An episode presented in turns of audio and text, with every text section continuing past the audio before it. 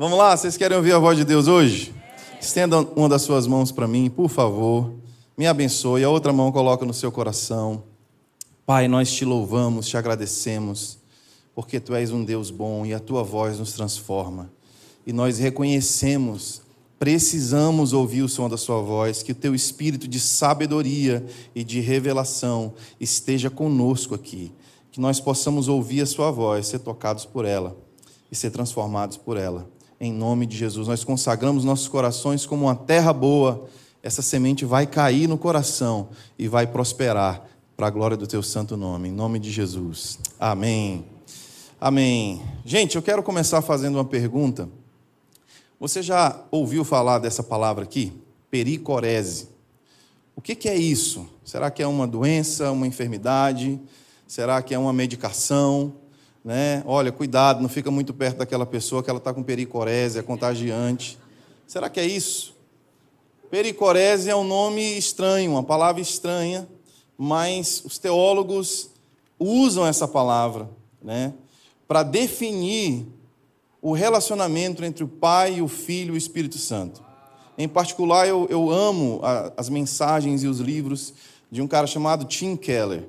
Por favor, leia esse homem ele diz que a pericorese é a dança da trindade. O que, seria essa dança? Né?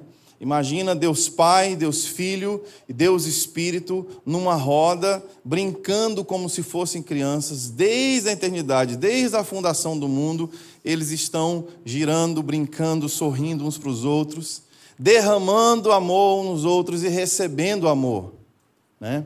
Então, o que é essa dança? É o pai derramando amor sobre o filho e sobre o espírito. E aí o filho e o espírito devolvem esse amor para o pai. E aí o filho derrama amor sobre o pai e sobre o espírito, e eles devolvem esse amor também. E a mesma coisa acontece com o Espírito Santo, ele derrama amor sobre o pai, sobre o filho, e eles devolvem esse amor. Então, essa dança é uma troca de amor, de afeição, de paixão, de afirmação. Quando você lê a palavra de Deus, você observa o tempo inteiro Deus Pai falando: Tu és o meu filho amado. Depois, Jesus está dizendo assim: Tudo é para a glória do Pai, eu só faço aquilo que eu vejo meu Pai fazer. Depois, o Espírito aponta para Jesus, Jesus aponta para o Espírito. Essa dança continua até hoje. E nós somos convidados a entrar nessa dança, nesse relacionamento. Você sabia que Deus, por causa desse relacionamento entre Pai, Filho e Espírito Santo, esse Deus triuno, três pessoas, um só Deus, eles são completamente satisfeitos. Não existe carência no coração de Deus. Eles são completamente realizados. E também Deus não precisa de mais nada para ser feliz. Porque esse relacionamento nutre tudo que eles precisam. Tudo que o coração de Deus precisa, Ele mesmo se dá e Ele mesmo devolve. E o que, que é então essa dança da trindade, essa pericorese, cara? É Jesus mergulhando então no nosso universo, se faz homem para nos salvar, para nos redimir, e aí ele nos busca, nos pega pela mão e diz assim: Meu pai está te chamando para entrar na dança da eternidade. Meu pai está te convidando para esse lugar de intimidade, para esse lugar onde você vai ser suprido. Todas as suas carências serão supridas através do amor do Pai. Amém? Então, se Deus é tão satisfeito, por que foi que Ele nos criou? Por que nós fomos criados? Você sabe que Deus não nos criou para que a gente pudesse ficar adorando a Ele e Ele se sentisse mais Deus. Né? A gente viu isso no vídeo agora. Ai, hoje eu estou me sentindo muito Deus. Né? Muitas pessoas me adorando. Você pode imaginar um anjo chegando, está aqui, Senhor dos Senhores, o relatório, e ele olhando e vendo as milhares e milhares de pessoas adorando. Ele, estou me sentindo muito Deus. Por outro lado, você imagina Deus frustrado?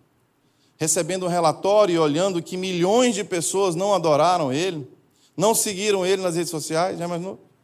Ele falando, rapaz, esse negócio de Deus é muito difícil, chama meu psiquiatra, chama meu psicólogo, não está dando muito certo. Não, gente, não existe isso no coração de Deus.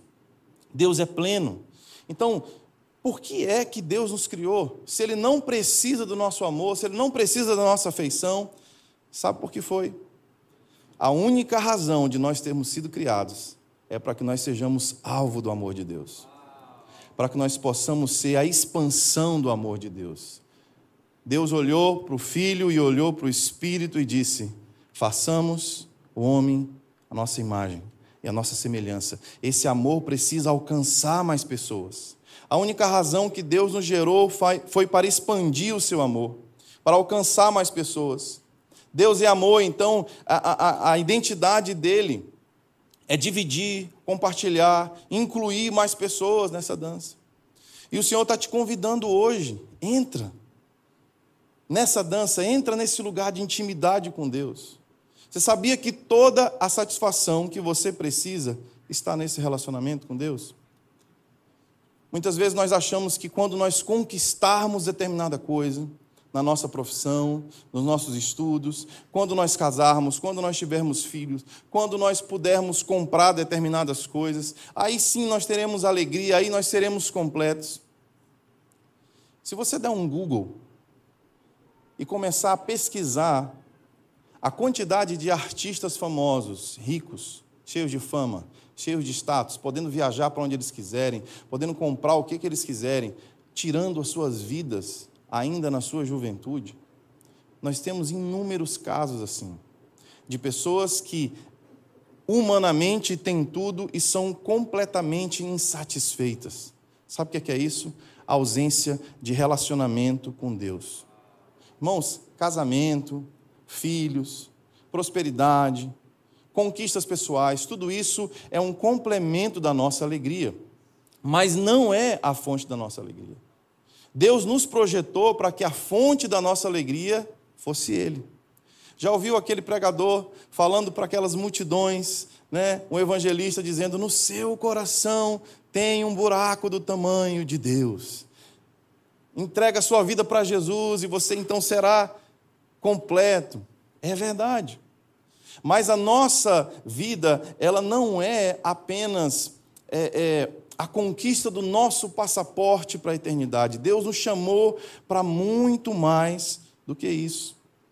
Deus te convida hoje para avançar, crescer, subir de nível entrar na dança da intimidade com Ele. Existem muitas pessoas hoje frustradas umas com as outras, culpando algumas pessoas. Ah, eu não estou feliz porque aquela pessoa me rejeitou.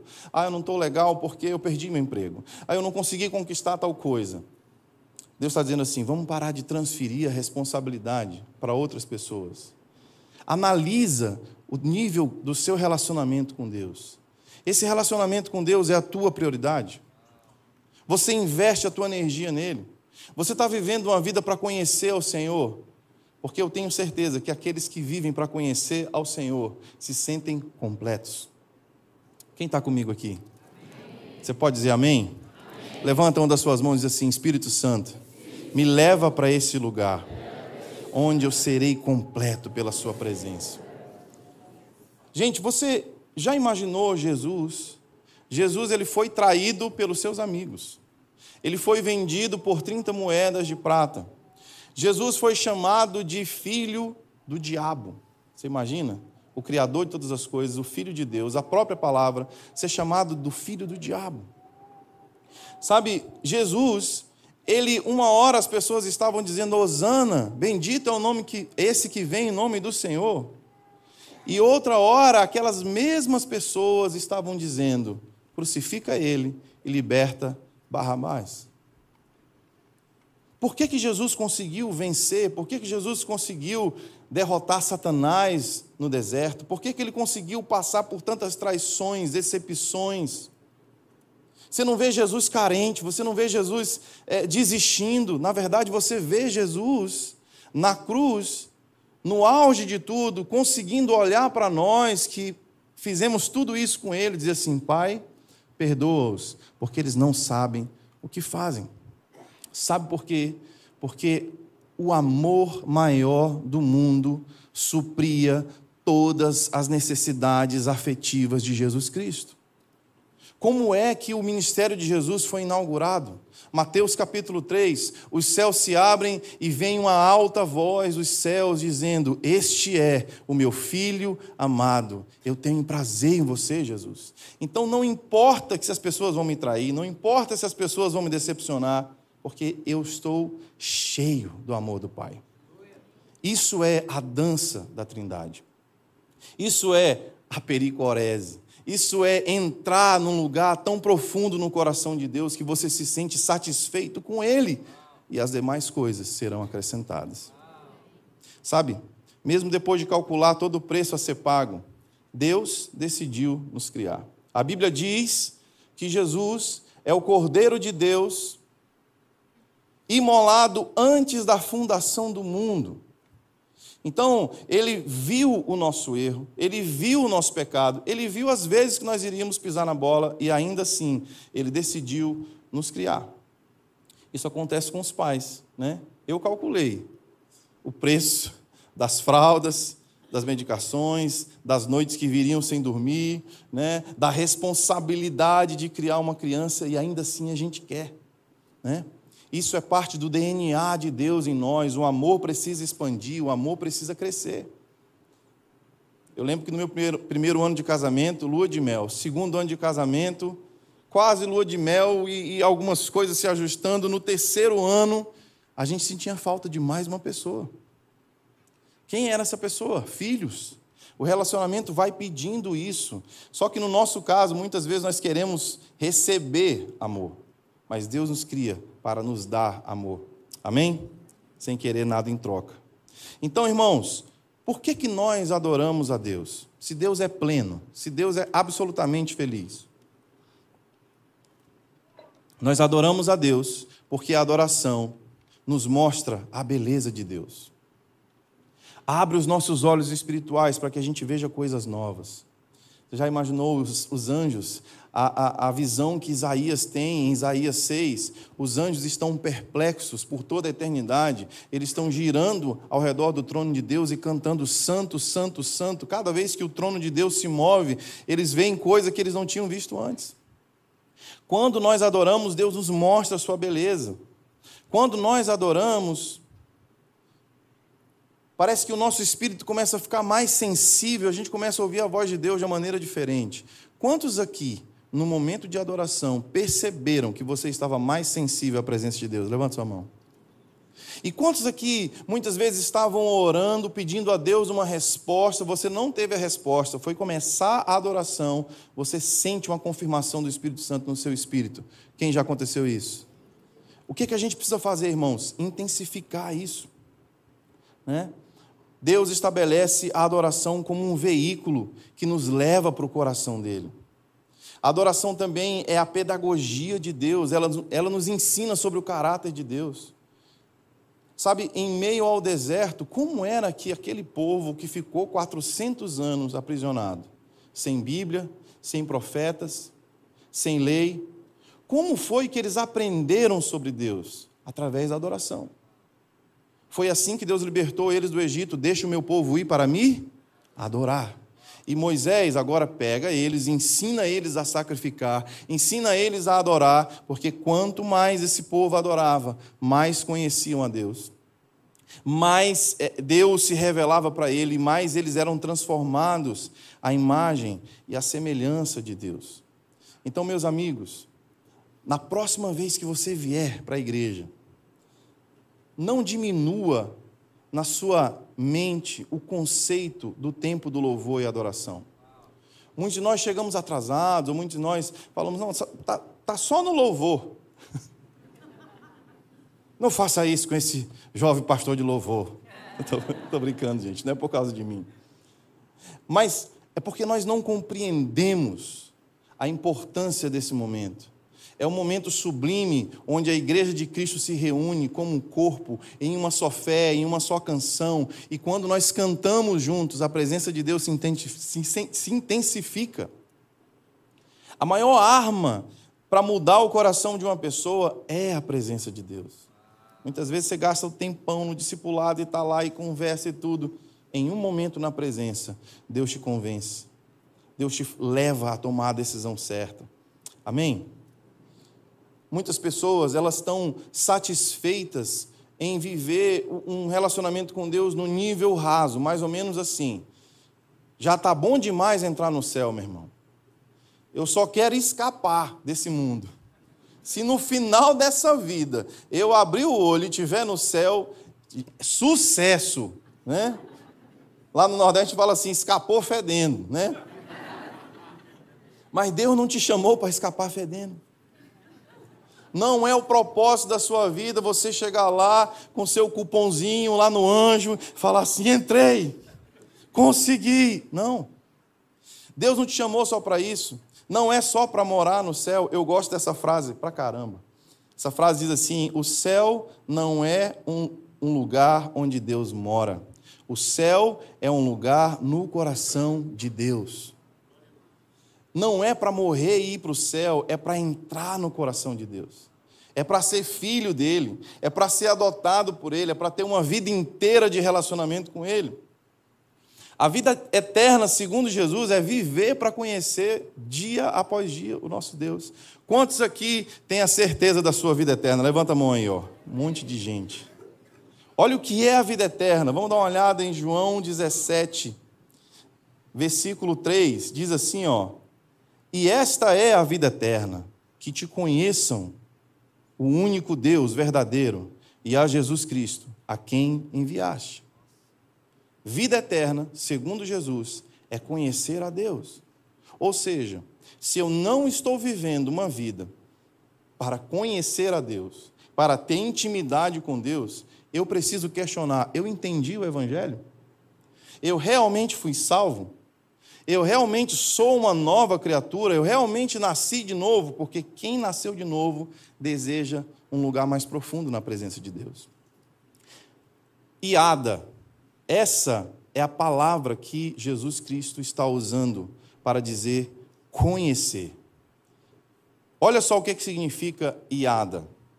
Iada significa conhecer alguém, perceber coisas, notar, observar, descobrir, experimentar, se preocupar com, entender, respeitar, se deixar descobrir, se familiarizar, se dar conta. Essa palavra é usada, por exemplo, aqui em Gênesis 4, 1.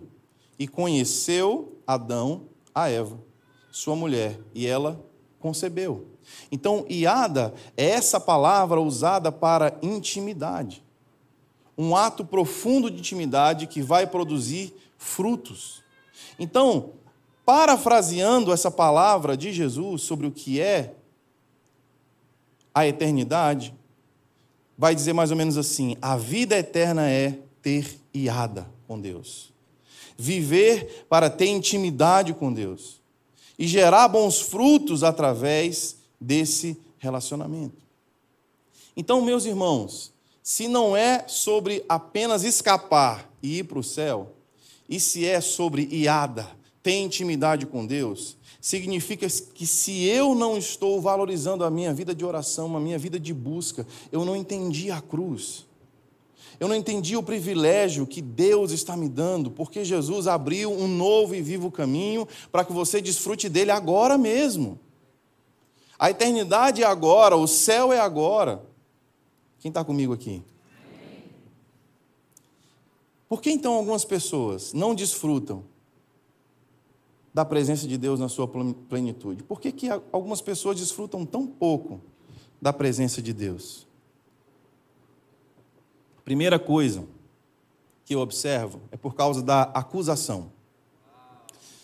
Essas pessoas, assim como eu, muitas vezes, vou levantar as minhas mãos, vou adorar a Deus, vou entrar na presença de Deus para buscá-lo, e aquela voz vem: opa, que bonito, né? Você cantando, adorando, mas aquela coisa que você pensou, e aquilo que você disse, e esse sentimento estranho no seu coração, e aí a voz da acusação começa a ficar tão forte, e você então começa a baixar suas mãos, dar passos para trás, e começa a dizer: é, realmente eu não posso ser hipócrita, eu não posso estar aqui na presença de Deus, eu preciso me consertar. Deixa eu te falar uma coisa. O melhor lugar para você estar é na presença de Deus. Daniel, mas eu acabei de errar. Vai para a presença de Deus. Porque a presença de Deus, ela te santifica. A presença de Deus, ela te redime. A presença de Deus, ela fortalece o teu homem interior.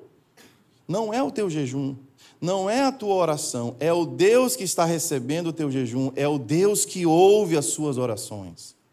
Então corre para lá. Cara, acabou de pecar, não foge. Vai para a presença de Deus. De onde vem esse medo, essa, essa, essa vontade de se esconder, de dizer que eu não sou digno? Vem da queda de Adão. A natureza de Adão, que ainda está em nós. Quando Adão pecou, o que foi que ele fez? Ele se escondeu encontrou um arbusto e se escondeu, e nós queremos reproduzir essas mesmas coisas. Mas eu quero dizer para você, agora, pelo sangue de Jesus, nós podemos entrar com confiança na presença de Deus. O véu que nos separava já não nos separa mais da Sua presença. Olha o que Hebreus 10 diz, Hebreus 10, 19. Portanto, irmãos, temos plena confiança para entrar no Santo dos Santos, pelo sangue de Jesus, por um novo e vivo caminho que ele abriu por meio do véu, isto é, o seu corpo. Temos, pois, um grande sumo sacerdote sobre a casa de Deus. Sendo assim, aproximemo-nos de Deus com um coração sincero e com plena convicção de fé, tendo os nossos corações aspergidos para nos purificar de uma consciência culpada. O que é a consciência culpada? Acusação. Eu não posso, eu não sou digno, esse não é o meu lugar. Onde é que Hebreus está dizendo que você tem a sua mente purificada? Na presença de Deus. Então, vá para a presença de Deus. Entre com confiança. Daniel, mas não é hipocrisia, não, é confiança. É entrar com esse, com esse tempero de um coração sincero que Deus nunca despreza. Convicção de fé, que é por causa dele e não por sua causa. Olha, Hebreus 4,15 também diz algo maravilhoso: diz assim, pois não temos um sumo sacerdote que não possa se compadecer das nossas fraquezas mas sim alguém que, como nós, passou por todo tipo de tentação, porém sem pecado. Assim, aproximemo-nos do trono da graça com toda confiança, a fim de recebermos misericórdia e encontrarmos graça que nos ajude no momento da nossa necessidade. A própria palavra de Deus nos convence no momento da angústia, no momento da necessidade, no momento da fraqueza. Nós temos um sumo sacerdote à direita do Pai, seu nome é Jesus. E quando você se aproxima dele, a intenção dele não é te chutar e te jogar para lá, porque afinal de contas ele é santo e você é pecador. Na verdade, ele diz assim: pode vir. Eu conheço as tuas falhas, eu conheço o que é tentação, eu já passei por elas, eu me fiz homem, eu mergulhei nesse universo Vem, pode vir, entra na dança. Você é bem-vindo, você é bem-vindo. Glória a Deus. Muitos de nós achamos que a presença de Deus é um lugar que a gente entra e sai o tempo inteiro e a gente precisa, toda vez que sai dela, pega um visto. Né? Como se não fosse a sua nação, como se não fosse o seu lar. Não preciso de visto para entrar na presença de Jesus porque o sangue de Deus, do seu filho, já está sobre mim. Hebreus 9, 12 diz assim: Não por meio de sangue de bodes ou novilhos, mas pelo seu próprio sangue, ele entrou no Santo dos Santos, de uma vez por todas, e obteve eterna redenção. Você pode dizer bem alto: de uma vez por todas. Jesus me deu eterna redenção. Glória a Deus. Deixa eu contar aqui um, um testemunho para vocês, uma história que aconteceu para ilustrar isso aqui. Alguns anos atrás, nós, pastores, fomos lá em Dallas conhecer uma igreja, e eu fui lá, com meu visto, né, para os Estados Unidos, mas não é a minha nação. Então, mesmo eu tendo aquele visto, eu tinha que passar por uma entrevista de migração, né? Tinha que passar por uma entrevista para saber se eu era apto para entrar lá ou não. E eu cometi, gente, o grande erro. Um equívoco, foi um equívoco. Não vá de dieta para os Estados Unidos, não vá. Irmão, eu estava gordinho para caramba, eu falei, não vou quebrar minha dieta de jeito nenhum. Minha esposa teve a brilhante ideia e disse: na sua dieta você pode comer maçã. Então, nesses dias que daqui para lá você só come maçã. Eu falei: misericórdia. Minha amiga, era maçã que não acabava mais. Enchi a minha mochila de maçãs. E fui. Passava a moça lá na aeromoça. Você aceita alguma coisa? Eu falei: não, estou com a minha maçãzinha aqui. Comi maçã, mas comi maçã, não aguentava mais comer maçã. Chegou na fila da imigração, eu já estava desesperado. Onde eu olhava, eu via maçã. 15 horas de viagem. Aí eu estou lá na entrevista para entrar, tá lá aquele cara grandão, né, negão bem forte, parecendo Denzel Washington, né, conversando comigo. Você vai para onde? Eu vou para o lugar tal. Ele falou assim: Você tem alguma coisa legal aí na sua mochila que não possa entrar nos Estados Unidos? Eu falei: Não, lógico que não, só tem umas maçãs aqui. Aí ele disse o quê? Maçã? Eu falei: É, maçã. Ele falou: De onde vieram essas maçãs, meu amigo? Eu falei: Do Brasil. Do Brasil? Maçã do Brasil não pode entrar aqui, não, vai para aquela fila ali. Gente, eu fui para a fila que tinha gente sendo deportado, voltando. Gente, eu comecei a pensar: olha Deus, de novo a história. A mulher que tu me deste pegou a maçã, botou na minha bagagem. Eu vou já ser expulso do paraíso por causa desse negócio. De novo? Ai, fiquei lá. Fiquei lá, a mulher que tu me deste. Ainda bem que o guardinha que veio para me revistar, né? Um, um, gente boa, gente gordinha, gente boa demais, né?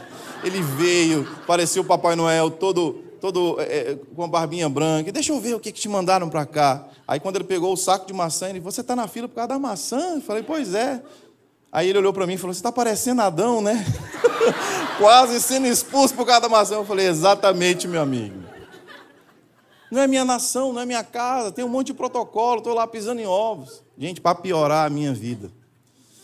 Fomos para a igreja, ficamos lá quatro dias, muito bate-papo, muito aprendizado, foi muito bom. Mas eu vou te falar, lá no Texas, meu amigo, até o diácono, até o guarda da igreja pode andar armado. Sabe o que aconteceu comigo? A minha sobrinha que ia me buscar se perdeu no caminho. Se passaram 40 minutos, estava ficando escuro. E eu comecei a apontar o celular procurando um Wi-Fi, desesperado. Meu Deus, como é que eu vou para casa? Como é que eu vou pedir um Uber? E agora? Aí chega aquele guarda, parecendo aqueles filmes de faroeste. O que, é que você está fazendo com esse celular aí? Com a arma já aqui. Eu falei, calma, calma, take it easy, my friend. Meu amigo saiu o inglês de onde não tinha. Foi fluente. Comecei a falar. Mas você está tirando foto de quê? Por quê?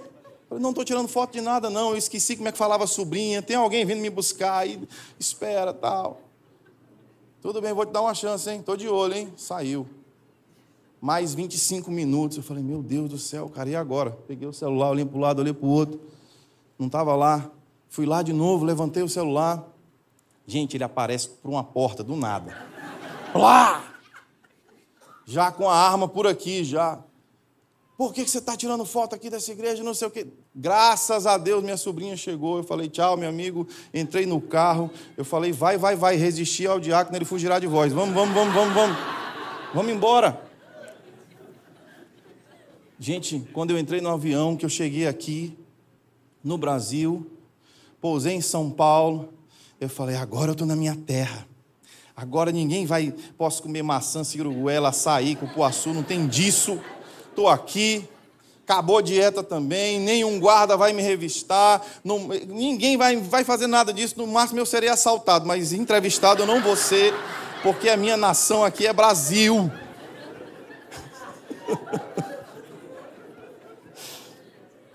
Você sabia que muitas vezes a gente se sente assim na presença de Deus? A gente acha que a presença de Deus é um lugar que a gente precisa ficar andando em ovos. Deixa eu tirar meu visto. A presença de Deus é a sua nação. Você nasceu para viver na presença de Deus. Desfruta da presença de Deus, meu irmão.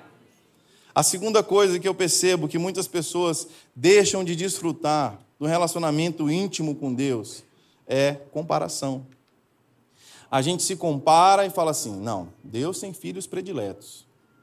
É uma falsa crença que Deus tem filhos prediletos. Não, peraí, o pastor Sabá, cara, aquela mensagem, é difícil, né? Eu, eu chegar naquele nível ali. Pastor Eibe, meu Deus. E a gente fica olhando, né?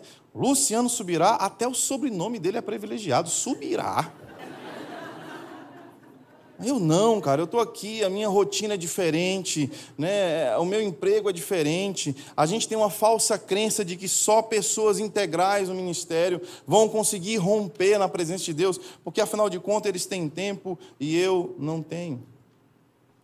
Isso é uma grande mentira. Deus seria muito injusto conosco se só aqueles que vivem integralmente do ministério pudessem desfrutar de um relacionamento íntimo com Ele. Deus seria também um mentiroso, porque Ele está te oferecendo algo, mas você não consegue cumprir por causa da sua rotina. Não, meus irmãos. Precisamos jogar fora essa falsa crença. Você pode acessar o mesmo lugar que as grandes referências em Deus chegaram. Em nome de Jesus, joga isso fora. Eu conheço inúmeros profissionais maravilhosos, cheios do Espírito Santo, um dos meus melhores amigos, doutor João, né? É um cara que gosta de cuidar de mim pra caramba, cheio do Espírito Santo. Ele também é, é, profissional naquele negócio de acupuntura. Toda vez que eu vou lá na minha cidade, ele fala: Daniel, tá precisando de alguma coisa? Já me joga lá e diz: Espera aí, que eu já vou colocar umas agulhas. Sabe aquele ditado, irmão, de graça tem injeção na testa? Pois é. Primeira na testa, pum. Já vou te abençoar e já vem falando em línguas, receba. Pá! Se não sair na agulhada, sai na oração. Grandes amigos meus, advogados, cheios do Espírito Santo, buscando a presença de Deus, me contam testemunhos incríveis. Pessoas chegam lá decididas a acabar com a vida da outra, com o processo, saem de lá reconciliadas.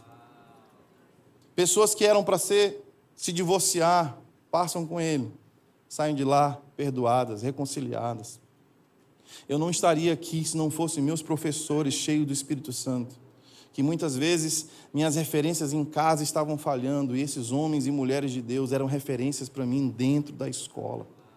Então Deus está contando com você, para que você seja íntimo de Deus, para onde quer que você passar nessa cidade de São Paulo, você exale o bom perfume de Cristo, para que você seja um evangelista, sem nem precisar falar, as pessoas vão ver em você, está fluindo intimidade de você.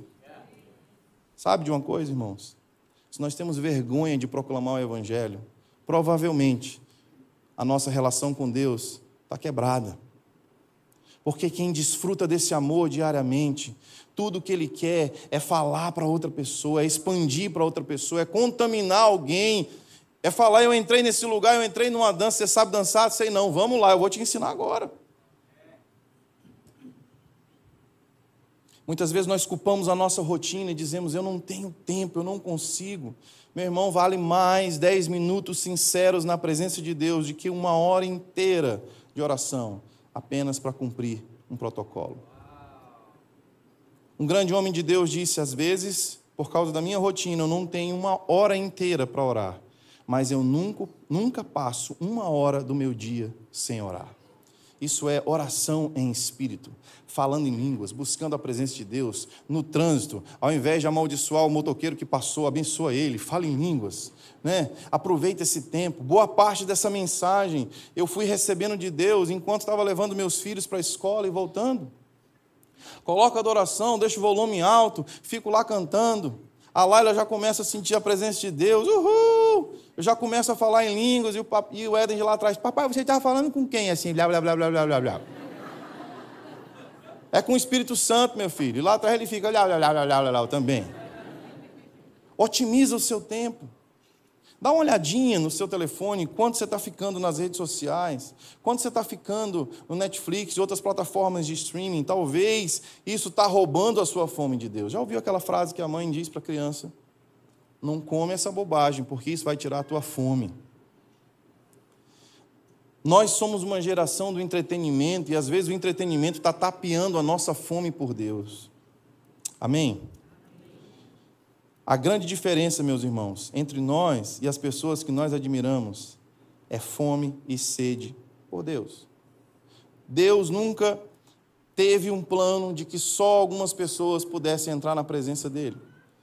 desde a época de Moisés, Êxodo 20, 18, diz assim, ó: "E vendo o povo diante de trovões e relâmpagos, o som da trombeta e do monte fumegando, todos tremeram assustados, ficaram à distância e disseram a Moisés: Fala tu conosco, e nós te ouviremos. Mas que Deus não fale conosco, para que não morramos. Sabe o que é isso? Deus falou para Moisés: Moisés, está muito bom a iada contigo. Está muito bom eu me revelar a você e falar com você como se fosse um amigo. Agora vai lá e chama todo Israel. Diz para eles virem para a montanha. Diz para eles irem subindo um a um, que agora o negócio vai ficar bom. O povo ficou com medo, deu um passo para trás.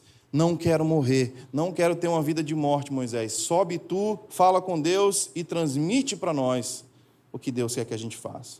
Moisés então tenta convencer o povo, dizendo: Não tenham medo. Deus veio prová-los para que o temor de Deus esteja em vocês e os livre de pecar.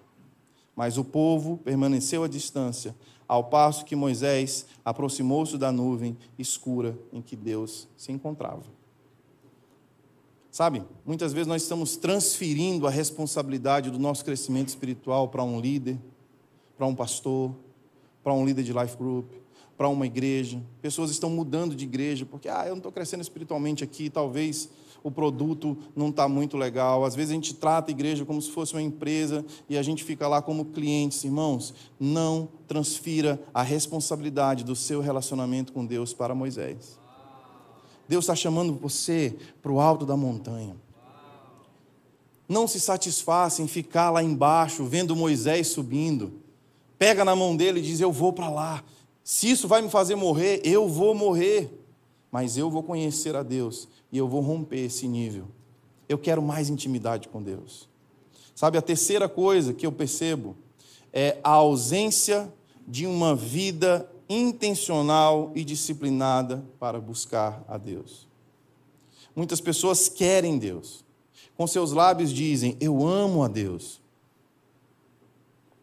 mas durante a sua semana não estabelecem Deus e a presença de Deus como uma prioridade na sua rotina. Observa o que é a prioridade na sua rotina. Isso fala de perseverança, persistência. Ter o coração de alguém que está semeando. Muitas vezes você quer, logo na primeira semana de oração, ter todas as conquistas. Não é assim. Não funciona assim. Você é transformado de glória em glória. Semeie, busque a Deus eu tenho certeza que uma hora a presença de Deus vai te encontrar. Sabe, eu acho impressionante. 1 Coríntios 15, 6 diz que Jesus apareceu ressurreto para mais do que 500 pessoas. E ele disse para aquelas pessoas que ele era Jesus e que ele estava ressurreto. E ele passou 40 dias com aqueles irmãos. A Bíblia diz em Atos 1:3 que ele deu provas incontestáveis da sua ressurreição, que ele pregou sobre o reino de Deus, e ele falou: "Fiquem aqui em Jerusalém, me buscando e orando até que o Espírito Santo venha. Virá um grande derramado Espírito Santo." 40 dias Jesus falou isso. Em Atos 1:15 diz que aproximadamente 120 pessoas estavam lá quando o Espírito Santo desceu. 30% apenas, irmãos. De 500, apenas 120 se manteram firmes, fiéis, perseverando até que a presença de Deus viesse sobre eles. Muitas vezes é o que acontece conosco. Nós não sabemos esperar, nós não sabemos permanecer, nós não sabemos é, continuar firme nas promessas de Deus. Mas hoje eu quero profetizar sobre a sua vida. Que o Espírito Santo está te dando um novo zelo pela presença dEle. Um novo desejo pela presença dEle. Uma nova fome pela presença dEle. Você vai sair daqui decidido a arrancar o entretenimento, arrancar qualquer outra coisa da tua prioridade para que Deus seja a sua prioridade. Você está comigo aqui? Amém. E para encerrar, irmãos, esses últimos minutos, eu quero falar sobre algumas atitudes práticas na semana que vem sobre como você vai ter uma vida cheia da presença de Deus. Não falta na semana que vem para a gente continuar esse papo sobre a, sobre a presença de Deus, amém? amém? Mas eu quero finalizar essa mensagem de hoje incentivando você a estabelecer a presença de Deus como um alicerce na sua casa e na sua família. Semana passada foi muito forte a mensagem que Deus usou o pastor Sabrá para trazer. Quem concorda com isso? Enquanto eu estava orando sobre isso, sobre intimidade com Deus, eu tenho a plena convicção que Deus me dirigiu a trazer um pequeno complemento para essa mensagem. Irmãos, nós temos vivido na nossa casa milagres, prodígios, maravilhas. Eu amo estar aqui nesse lugar, nessa plataforma tão bonita, tão chique, com essa luz tão maravilhosa que o Amandio faz todos os domingos. Com vocês aqui, mas o melhor lugar que eu tenho encontrado para adorar a Deus tem sido na sala da minha casa, junto com meus filhos. Nesse lugar nós temos sido encontrados pela glória de Deus. Nesse lugar nós temos sido sustentados pela presença de Deus. Eu quero convidar você a resgatar essa cultura de adorar a Deus em família, dentro da sua casa. E talvez você fique assim, poxa, mas eu não sou líder de louvor, eu não consigo nem cantar. Meu irmão, o melhor líder de louvor para o seu filho e para a sua filha é você, pai, é você, mãe. É o seu exemplo, é o seu desejo por Deus. Eu lembro que alguns anos atrás, quando eu comecei a vir para Paz Church, eu morava ainda em Floripa e começava a vir final de semana sim, outro não aqui para São Paulo. E muitas vezes eu ficava na casa do pastor Abe. E eu lembro que eu já tinha um costume de adorar a Deus em família. Mas um dia me chamou a atenção. E nesse dia eu aprendi muito com o pastor Abe, com a pastora Andréa. O pastor Abe tinha pregado em dois tadéis e em quatro cultos. Não tinha um campus Eldorado ainda. Ele tinha passado dez dias viajando, pregando o evangelho em uma outra nação. E ali, quando nós chegamos em casa, bem cansados e tudo, ele bate na porta do quarto. Pastor Daniel, tudo bem? Será que você pode vir aqui tocar um pouquinho no nosso culto doméstico? Eu estava cansado pra caramba. Eu vou dizer não para o chefe? Vou de jeito nenhum. Falei, sim, senhor. Peguei o violão, começamos a tocar. A pastora Andréa já se ajoelhou, já levantou as mãos, já começou a chorar na presença de Deus. O Daniel, o filho deles que ainda estava com eles, veio, saiu do videogame, veio para estar conosco. A Bíblia foi lida. Eles leram naquele dia é, é, um livro falando sobre sexo, namoro e casamento. E eu vi eles discipulando os filhos deles dentro de casa. E aí, depois do culto, a gente comeu alguma coisa e eu falei assim, pastor, não dava para esperar para amanhã? Você não está muito cansado? E eu lembro do pastor Ibe falar alguma coisa mais ou menos assim, Daniel, que autoridade eu terei para pregar diante de uma multidão em vários cultos, se eu não estabeleço a presença de Deus na minha casa? Daniel não pode esperar. Eu passei alguns dias fora. Essa é a minha prioridade. Eu preciso adorar a Deus com a minha família. Quando eu adoro a Deus com a minha família, eu estou juntando as duas coisas mais importantes: a presença de Deus e a minha família. Meus irmãos, a Bíblia fala em 2 Samuel 6, um homem chamado Obed-Edom. A Bíblia diz que Davi quis levar a arca de Deus de volta para Jerusalém. E o que acontece é que Davi faz isso da maneira errada. Davi coloca a, a, a arca numa carroça e aí os bois tropeçam. E uma pessoa com a melhor intenção coloca as mãos na arca para segurar a arca e Deus vai lá e fulmina ele. Davi fica frustrado, fica com medo. Então, o que, que a gente vai fazer agora? Não dá para continuar levando a arca de Deus nessa carroça. Escolheram a casa de um homem chamado Obed-Edom. 32 quilômetros mais ou menos de distância até Jerusalém. E a arca de Deus ficou ali, e olha só o que acontece. Vamos ler lá, no finalzinho, acho que o versículo 10, versículo 12. Diz assim: E assim disseram a Davi: O Senhor tem abençoado a família de Obed-Edom e tudo o que ele possui, por causa da arca de Deus. Então Davi, com grande festa, foi à casa de Obed-Edom e ordenou que levassem a arca de Deus para a cidade. Sabe qual foi o sinal para que Davi entendesse que era hora de levar a arca de Deus para Jerusalém? Deus estava se manifestando na casa de uma pessoa. Irmãos, esses são dias que a arca de Deus está escolhendo abandonar os reis para caminhar com você. Na sua casa simples, na sua casa com defeitos e qualidades. Deus quer que você estabeleça a presença de Deus lá. Muitas vezes nós achamos que a glória de Deus vai encher São Paulo quando essa igreja começar a explodir. Deixa eu te falar uma coisa: é um caminho inverso. É a partir da presença de Deus na sua casa que São Paulo será cheia da glória de Deus. Fica de pé no seu lugar, em nome de Jesus. Quantos sabem que o Espírito Santo está aqui e está falando conosco? Meus amigos, na minha infância e na minha adolescência, eu não tive um pai que me ensinasse sobre a presença de Deus. Mas eu permaneci fiel ali durante a minha adolescência, cantando, adorando a Deus, na minha casa. E depois de muitos anos já casado, morando em Florianópolis, meu pai veio passar um tempo conosco em casa.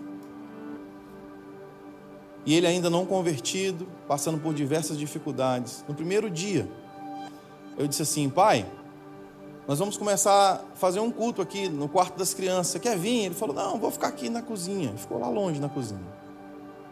No segundo dia, ele estava no corredor, já perto do quarto. No terceiro dia, quando a gente começou a cantar, ele estava na porta do quarto, já enxugando as lágrimas, dizendo: Amém, Jesus, Amém, Jesus. No quarto dia, ele já estava filmando, as crianças sorrindo, já estava cantando as músicas juntos. No quinto dia, ele disse para minha mãe: Célia, essa casa é diferente. Eu sinto paz aqui, eu sinto alegria aqui. Vamos dar um jeito de morar perto do Daniel. A gente precisa ficar perto dele. O que, que é isso que tem nessa casa? Minha mãe, serva de Deus, diz: é a presença do Espírito Santo que está aqui. Poucos dias depois, nós fizemos uma viagem de carro aqui para São Paulo. E bem aqui, nesse lugar, bem aqui no meio. O pastor Eibe perguntou para ele: Você já entregou sua vida para Jesus? E ali mesmo ele entregou a vida para Jesus. Repetiu a oração da confissão. Onde ele foi impactado, irmãos? Num grande culto, numa grande conferência, num culto simples, com crianças cantando. A presença de Deus estava ali. Feche os seus olhos. Levante as suas mãos na presença do Senhor. Espírito Santo, eu oro para que o Senhor renove a nossa fome por Ti, para que o Senhor renove a nossa sede por que a gente não consiga viver sem a Sua presença, Senhor. Eu oro, Espírito Santo, para que a Sua voz, que traz aquele santo incômodo, a Tua voz que traz aquele santo incômodo, fale conosco e nos traga de volta a esse lugar do primeiro amor, da Sua presença, em nome de Jesus. Nós consagramos as nossas casas e as nossas famílias, nós levantaremos as nossas vozes no nosso quarto, na nossa sala, ali receberás um altar de adoração. Em nome de Jesus nós oramos.